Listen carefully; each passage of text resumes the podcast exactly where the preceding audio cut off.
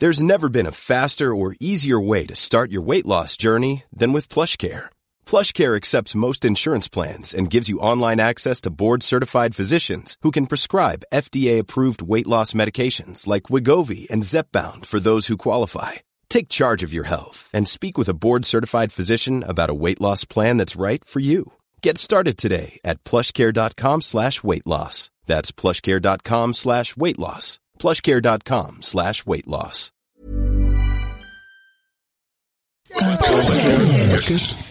Podcast.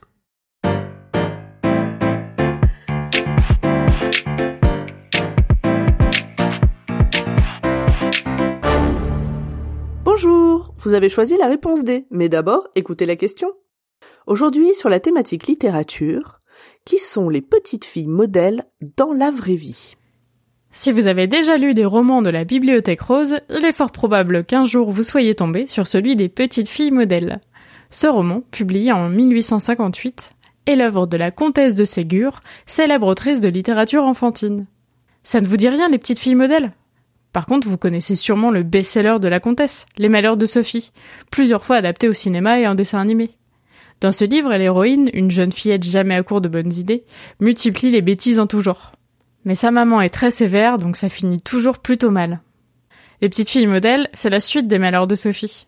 On retrouve Sophie et aussi ses deux amies Camille et Madeleine de Fleurville.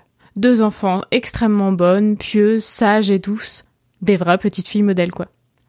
Dans le monde de la comtesse de Ségur, les enfants ont des bonnes à leur service, sont envoyés en pension au couvent et passent leurs vacances dans des châteaux en Normandie.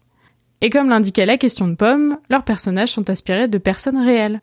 Dans la vraie vie, la première petite fille de la comtesse de Ségur s'appelle Camille de Malaret. Elle est née en 1948. L'année suivante, elle a eu une petite sœur, Madeleine. À l'époque, leurs parents sont très occupés. Le père, le baron Paul de Malaret, est un diplomate nommé à plusieurs postes en Europe, et la mère, Nathalie de Malaret, la fille de la comtesse de Ségur, décroche un job en or, celui de dame du palais de l'impératrice Eugénie. Du coup, bah, c'est mamie qui s'occupe des petites. Et la comtesse de Ségur a pris l'habitude de leur raconter des histoires. Si bien que le jour où la famille part pour Londres, où a été affecté le baron de Malaret, les fillettes craignent d'être en manque de jolis contes. Elles demandent donc à leur grand-mère de leur envoyer ces récits par courrier. Mamie Ségur se prête volontiers à la tâche, mais pour rentabiliser un peu ses heures d'écriture, et parce qu'il n'y a pas la télé à l'époque, la comtesse va aussi partager des extraits de ses contes de fées aux invités qu'elle reçoit en soirée. On raconte que c'est ensuite Louis Veuillot, un journaliste et ami de la comtesse de Ségur, qui lui a proposé de faire publier ses contes. Ou bien serait-ce le comte de Ségur, président de la Société des chemins de fer de l'Est, vague ancêtre de la SNCF, qui aurait arrangé un rendez-vous à sa femme avec Louis Hachette? L'éditeur venait tout juste de lancer la collection de la Bibliothèque Rose. Quoi qu'il en soit, en 1856, à 50 ans passés, la comtesse publie son premier livre, Les Nouveaux Contes de Fées. Elle va ensuite en écrire une vingtaine d'autres, dont un livret de catéchisme, un manuel sur la santé des enfants et même un livret de messe. Mais revenons aux petites filles modèles. Camille et Madeleine de Malaret ressemblent beaucoup à leur double de papier. Du moins au début. Elles sont toutes les deux ce qu'on appelle des bons partis. Camille épouse donc Léon Landuro, un marquis. Et c'est à partir de là que le conte de fées devient nettement moins reluisant. Le marquis se révèle être un homme abominable. Il va très vite dilapider toute sa fortune, ainsi que la dot de sa femme. Camille, battue par son mari qui est aussi volage, retourne un temps dans sa famille avec leur fils Paul, tout juste né. À l'époque, malheureusement pour elle, on ne divorce pas. Coup de théâtre, le mari est un jour arrêté pour vol à la tire et port de fausses décorations. La nouvelle passe dans le journal, c'est la honte totale pour toute la famille. Et cette arrestation ne libérera pas Camille. De santé fragile, elle meurt de tuberculose à 34 ans. Son fils Paul mourra lui aussi très jeune, à l'âge de 18 ans. Et la comtesse de Ségur, décédée quelques années avant Camille, aura quand même eu le temps de voir les malheurs s'abattre sur sa petite fille préférée.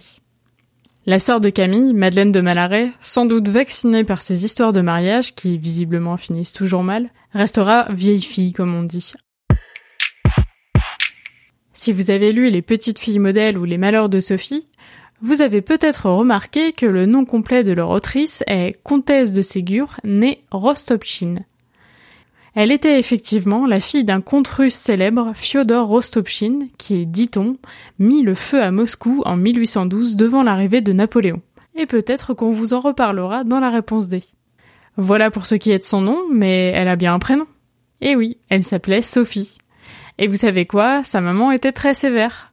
Et enfin, la comtesse de Ségur a fait pas mal de bêtises et elle a été très souvent punie. On dirait bien que le personnage de la malheureuse Sophie n'est pas sorti de très loin non plus. Bravo, c'était la bonne réponse. Pour aller plus loin sur ce sujet, retrouvez les sources en description.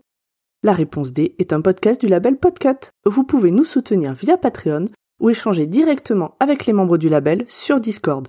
Toutes les informations sont à retrouver dans les détails de l'épisode. À lundi pour un nouvel épisode sur la thématique sport.